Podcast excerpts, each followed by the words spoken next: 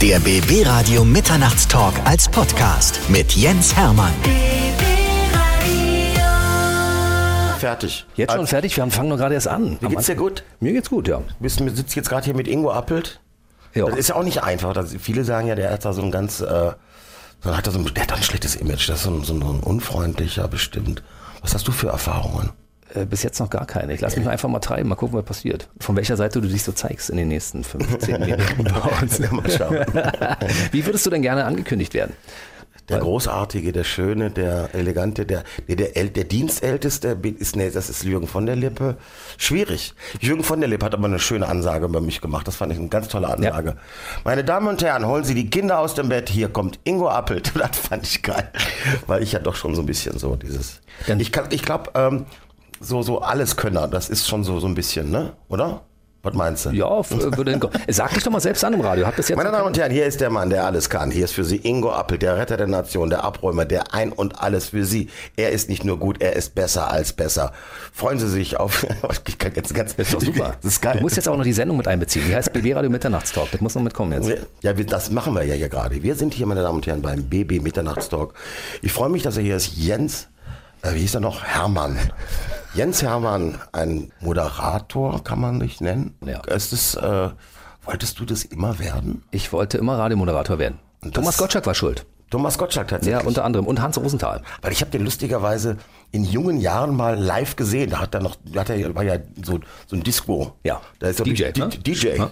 War ich hat, auch. er, hat, er, hat er Platten aufgelegt. Ja, war ich auch. Hm? Genau. Und, da- und, da, und da hat er mir einen, einen Gutschein für einen Burger geschenkt. Der hat ja schon damals für diese große Marke da Werbung gemacht. Der, der hat sich ja immer mit Geld, Wahnsinn. Aber die, lustigerweise, der hat mich auch inspiriert. Gottschalk fand ich immer super. Da haben wir einen, der uns gegenseitig inspiriert hat. Ne, Ich habe früher, ich habe mit, mit drei Jahren mein erstes Radio bekommen, habe immer intensiv Radio gehört und habe also in der Welt so rumgehört, meine Radiogrößen für mich entdeckt, habe gesagt, die sind so wie du, ne?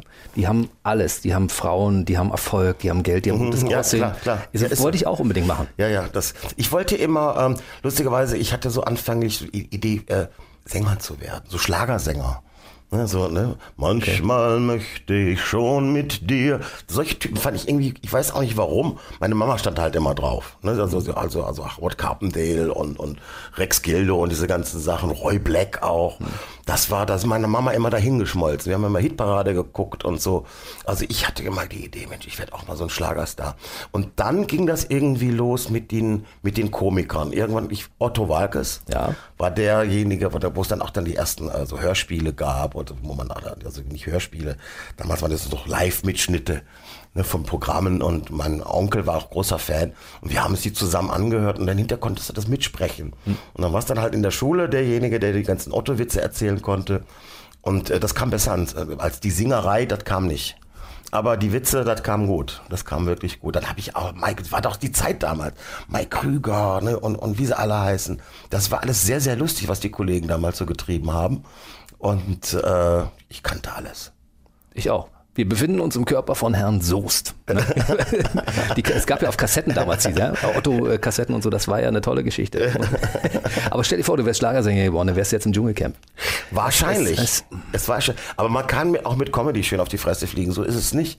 Aber ich glaube, das ist erstmal krisensicherer. Ich habe das Gefühl, äh, also gerade das Live-Geschäft, also wenn die Leute so kommen, das, das Bedürfnis ist da auch nach, nach, nach Lebendigkeit. Das kannst du nicht runterladen. Das ist so, so im Internet, das ist alles schön und auch im Fernsehen. Aber so live, wenn du, du- die Leute reagieren ja ganz anders. Die sitzen ja wirklich drin und äh, das ist sehr körperlich. Das ist nicht so wie im Fernsehen, da sitzt du davor, guckst dir an, dann gehst Werbung, dann gehst du Pipi machen, dann holst du die Chips und dann guckst du mal wieder rein.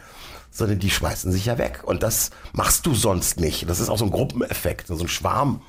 Und äh, das finde ich schon, das glaube ich, kann man immer machen. Ich werde wahrscheinlich mit 80 noch auf der Bühne stehen. Und ich dann noch das böse F-Wort sage, weiß ich nicht, aber ich habe die Befürchtung. Jetzt um wieder. die Zeit darfst du es ruhig mal sagen. Deswegen habe ich mich schon gewundert, dass du es bis jetzt überhaupt noch gar nicht gehört Ja, hast. das ist, äh, ist schwierig. Das ist so ein blödes Image. Wenn ich Ficken sage, dann denken immer alle gleich Sexismus. Das ist ganz schwierig. Ne, Wenn Caroline Kebekus Ficken sagt, sagen sie alle, das ist ja mal erfrischend. Ne, Das ist, das ist, die Zeiten haben sich da geändert. Man muss vorsichtig sein. Ja, du bist auch schon lange dabei, ne? Wenn ja, du überlegst, wie, wie lange du schon Live-Comedy machst und wie sich das in den Jahren auch entwickelt hat, ne? Ja, das, das war ja am Anfang äh, eher Kabarett. Als, ich, als ich auf die Bühne gegangen bin, war ich Kabarettist. Das nannte man damals auch so. Dann war dann auch mal die erste Frage, wenn du Radiointerviews oder äh, was wollen Sie bewirken? Ne? Und oder können Sie davon leben? Also es gab immer den großen politischen, ich habe unglaublich viel viele Politiker parodiert. Ich habe damals an, anfänglich 26 bis 28 verschiedene Typen parodiert. Davon waren 20 Politiker. Da hast du so Stoltenberg, Roman Herzog, äh, äh, Franz Josef Strauß, Willy Brandt, Helmut Kohl. Die konnte man alle parodieren. Heute kriegst du keine drei zusammen. Irre. Stimmt. Ja, Kanzlerin und dann ist schon noch Feierabend. Das ist eigentlich schon Schluss. Also ja. wie gesagt, Thomas de Maizière lohnt sich schon nicht. Ja, der hat nicht, keinen großen. Wiedererkennungswert. Nee, die haben sie alle nicht. Also ich glaube, dass äh, Politik hat in, insgesamt ein sehr großes Problem. A, mit Wiedererkennung und mit, äh, ja, weil wenn du da Kante zeigst, bist du weg vom Fenster. Das hat auch ein bisschen was natürlich mit Merkel zu tun, weil jeder, der versucht hat, also das hat man ja auch an Stoiber, Koch, die sind alle weg. Also alles so Leute, wo du sagst, ach, die sind geile Vorlagen, die haben sie alle mit Merkel angelegt und wurden alle abgesägt. Das ist wirklich, gegen Merkel hat sich eigentlich nichts wirklich äh, profilieren können. Also alles, was da alles für, ne, weil die hatte so die Politiker, Mama regelt das, Kinder jetzt spielen, wir schaffen das, alles klar, ne, geht mal, ne, Mama macht das. Und so, wir haben uns regieren lassen, so die ganze, und das ist, ist ein Moment, so, wo ich auch merke, das kann nicht so weitergehen. Da muss da, da muss ein bisschen, deswegen glaube ich, die Leute haben auch wieder Lust darauf, dass da Typen kommen, dass auch mal wieder einer spricht mit mir. Das war vielleicht unter Schröder, hat vielleicht dann auch genervt, der, der, der ja zu laut teilweise war und zu selbstgefällig und dazu diese Männer in diesen Brioni-Anzügen mit der Zigarre, diese Typen, die nerven ja auch ohne Ende, ne? Und das hast du so überall, ne? Ob das so ein Trump ist oder so ein Erdogan, alles die großkotzigen Kerle, die ganzen Machos, da tut mir die Merkel dann schon wieder leid. du hast du die ja Jahrzehnte parodiert, hast du mal Ärger gekriegt deshalb?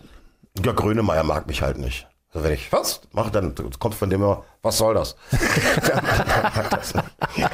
also im Großen und Ganzen, Politiker machen sich da nicht so ins Hemd. Politiker sind da, die wollen das ja eher. Die sind ja eher beleidigt, wenn sie nicht parodiert werden. Und das ist ja, ist ja, ist ja ein Qualitätsmerkmal auch. Mhm. Also das ist ja auch unsere Form, sagen wir, der Umgang. Wir sind halt nicht wie Erdogan. Wenn einer Witze macht, was anzeigen. Das, das ist, es gehört zu unserer guten Kultur dazu, sowas auch auszuhalten. Wir sind gern gesehen. Hm. Ne? Also auch, gerade das siehst du ja auch so Veranstaltungen in Bayern, Nockernberg oder ich habe das ja auch bei, bei meiner Sendung Kabarett aus Franken, wie oft sitzt da so, so ein Söder, war schon zweimal da.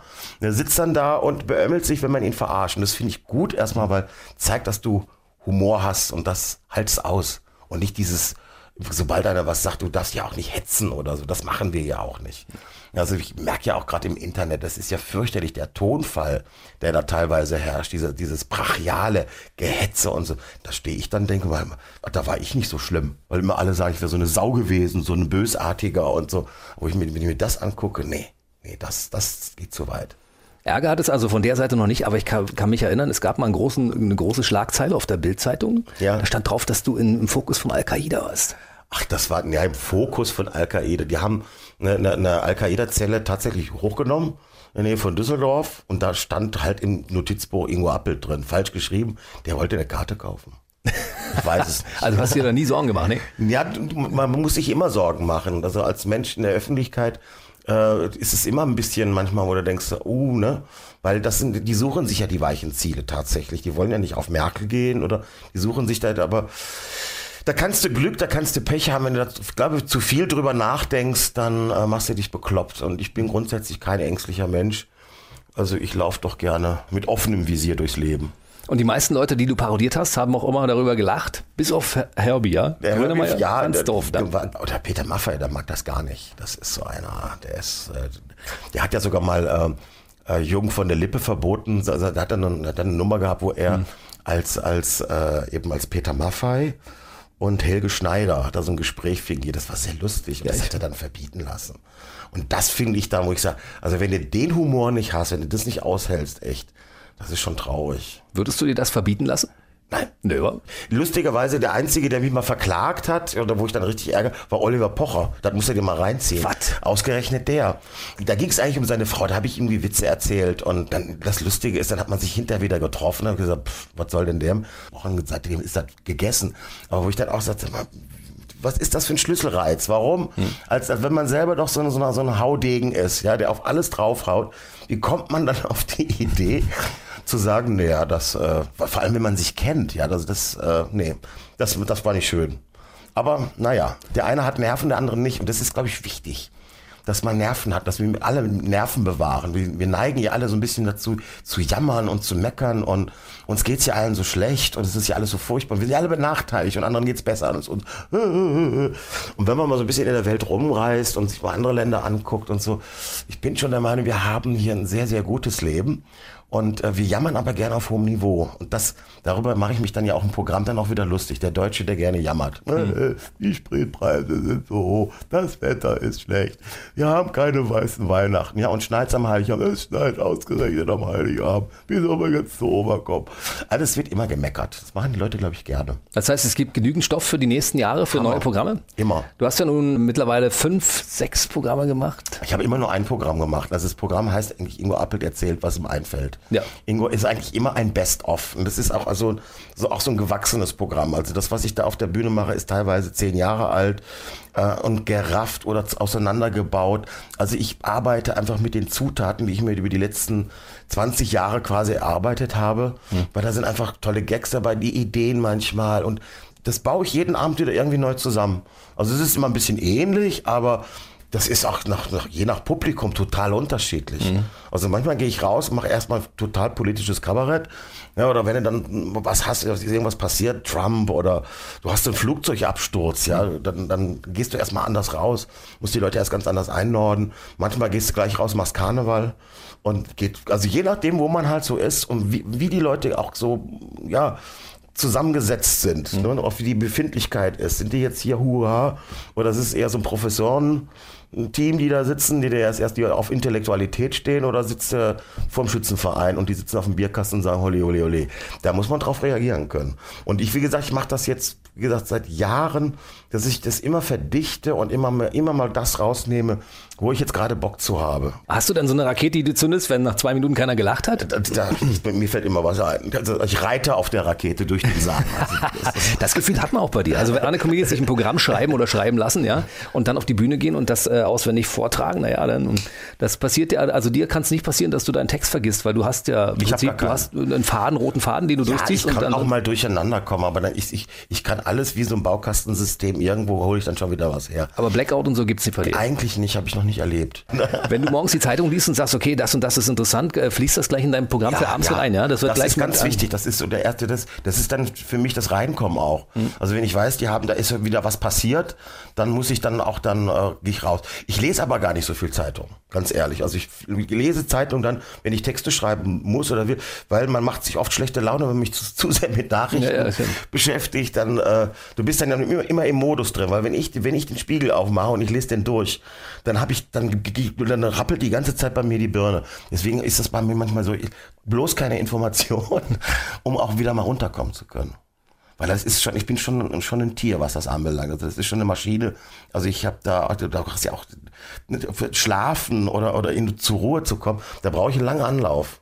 Also ich fahre gerne so, so, auch so, so mache gerne so Sauna und also so Spa, so Ruhe. Also ich muss mich gerne runterkochen, weil ich bin immer auf 180. Ich bin immer, habe immer die Lampen an und wenn ich was mitkriege, zzz, Das heißt, vor vier Uhr morgens kommst du jetzt auch nicht ins Bett, weil Nee. du bist jetzt durch unser Gespräch auch tierisch aufgeputscht. Klar, und, äh, bist obwohl das geht jetzt noch, mit dir ist ja noch. Ist ja, aber du merkst, ne, ich meine, es reden, reden, reden und ne, du hast die Lampe und das klar, du, also vor drei, vier Uhr ist das meistens, also immer lang, lange das, ne? Und da muss man halt ein Krimi lesen. Das Ja. mache ich immer. Oder hör, was ich gerne mache, sind Hörbücher und Hörspiele. Und das zieht dich dann in den Schlaf hinein. Das ist schön. Da sind welche, die hören uns zu. Hallo. Und ich hoffe, Sie bleiben auch noch ein bisschen am Radio.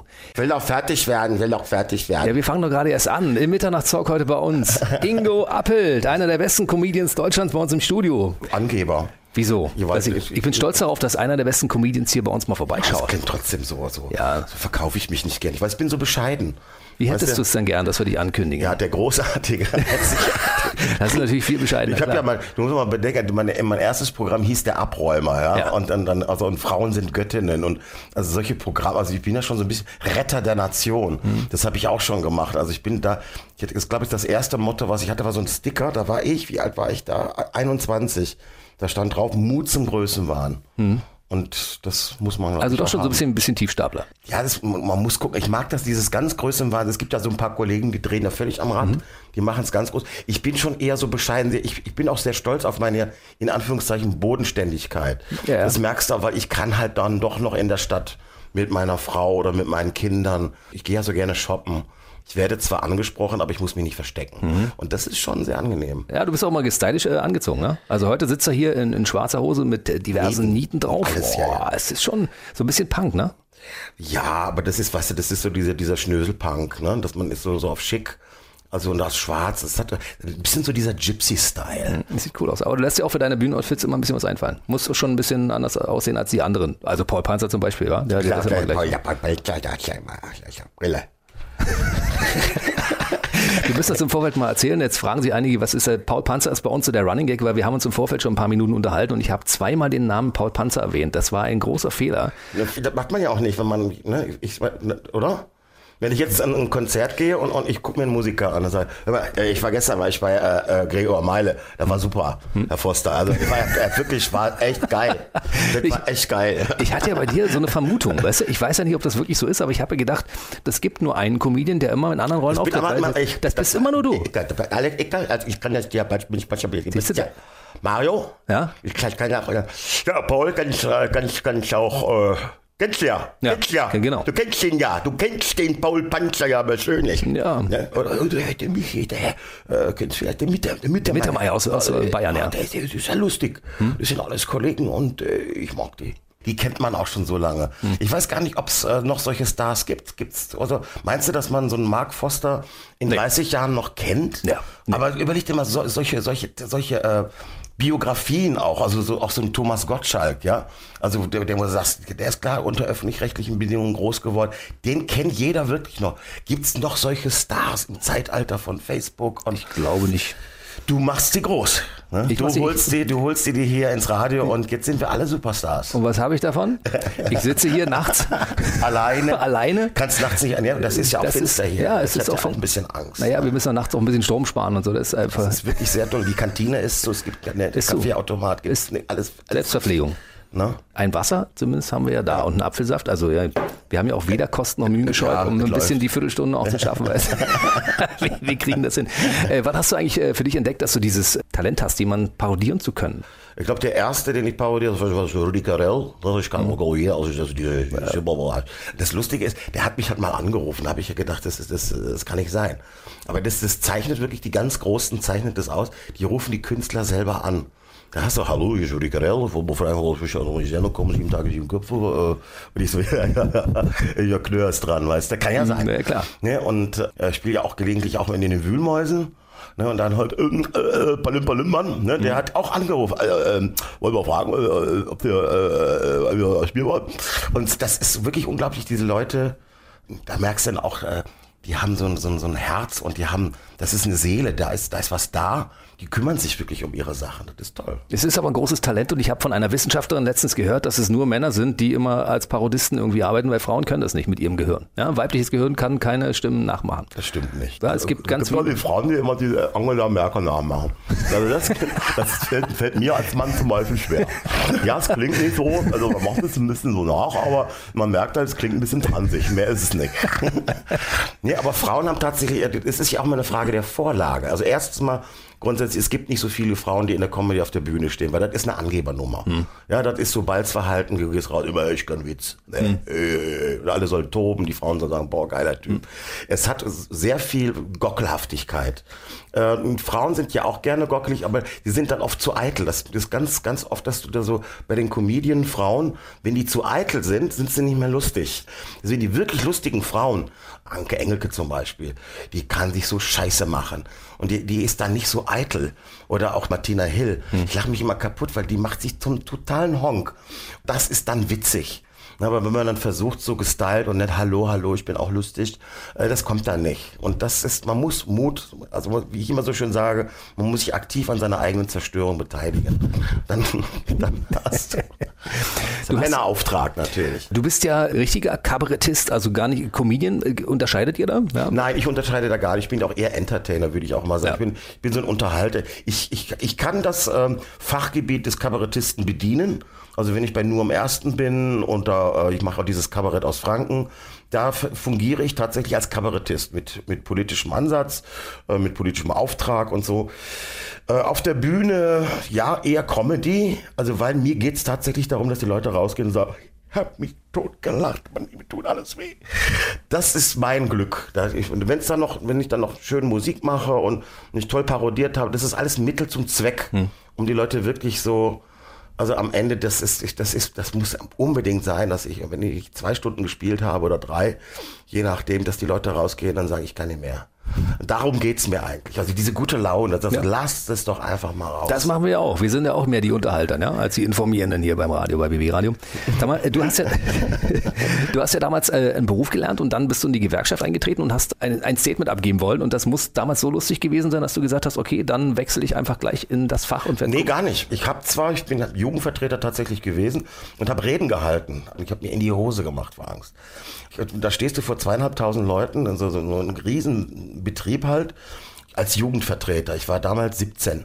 Und dann bin ich da in die Bütt gegangen, habe eine Rede gehalten tatsächlich. Die war, kam aber gar nicht lustig. Also weil ich habe gesagt, Dankeschön für die Entlassung der Auszubildenden. Schön, dass ihr alle einen Benz gekriegt habt von den, von den leitenden Angestellten. Der Betriebsrat ist fast durchgedreht, hm. weil der hatte nicht damit gerechnet, weil das war so ein sozialpartnerschaftlicher, hm. ne? Der so mit dem Chef Zigarre rauchen, Teppich, man hat zusammen Urlaub sogar gemacht. Und da kommt dieser Rotzlöffel Appelt daher, stellt sich dahin und kackt den Unternehmer an. Das waren die nicht gewohnt. Aber es hat wirklich Spaß gemacht auf der einen Seite, aber es gab keine Reaktion. Schweigen im Saal. Und aber hinter, als dann der Chef weg war, hast du recht, so, das fand ich gut. Das fand, ja, warum kommt da nicht mal Applaus? Ja, da kannst du nicht machen, das ist der Chef daneben. Ne? Da haben die Angst. Und dann habe ich gemerkt, wenn du das quasi nicht offiziell machst, also als, als, als äh, Comedian eben auf der Bühne, da hast du viel mehr Freiheiten. Ich hatte ja auch mal tatsächlich überlegt, in die Politik zu gehen. Aber Politiker, da musst du Fraktionszwang, du musst gucken, was wollen die Leute hören und das kann ich nicht. Ich habe auch mal versucht, Nachrichtensprecher zu werden. Ja, von der Stimme her würdest du das hinkriegen. Ja, ja von der Stimme man her. Man kauft dir das ab? Nee, man kauft mir das eben nicht ab. Nicht? Das, hat nur, nee, das, hat, das haben die mir gesagt im Radio gesagt, das kannst du, bei dir ist immer, man, es klingt immer wie eine Parodie es, da ist immer irgendwie so ein Lachen im Hintergrund. Das ja. ist immer Zynismus. Also ich, könnte, ich kann keine ernsten Nachrichten vortragen, ohne dass die Leute sagen, sag mal, hatte sie noch alle? Weißt du? Es gibt ja manchmal auch so Leute, die man so sieht im Fernsehen.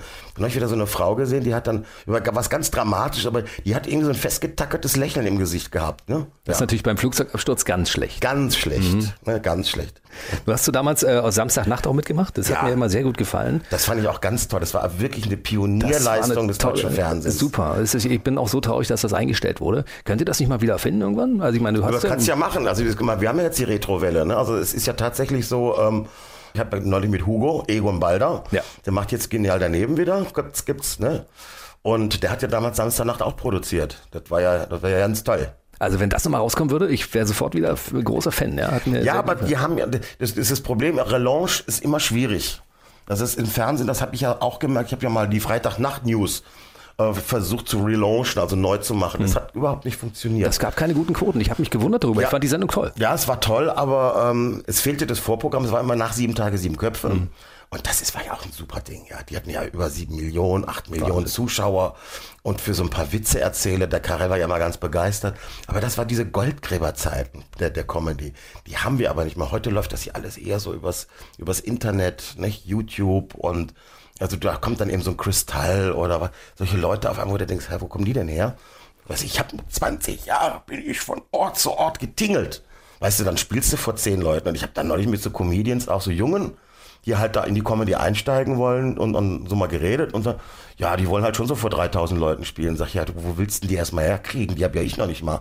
Das glaubt man ja gar nicht, äh, wie anstrengend es ist, äh, Zuschauer zu erspielen. Und ich bin auch jeden Abend, ehrlich gesagt, immer wieder sehr äh, beeindruckt und, und auch manchmal etwas verwirrt. Da kommen wirklich 500 Leute, nur um dich zu sehen. Das ist toll. Zahlen Eintritt, Super. ja.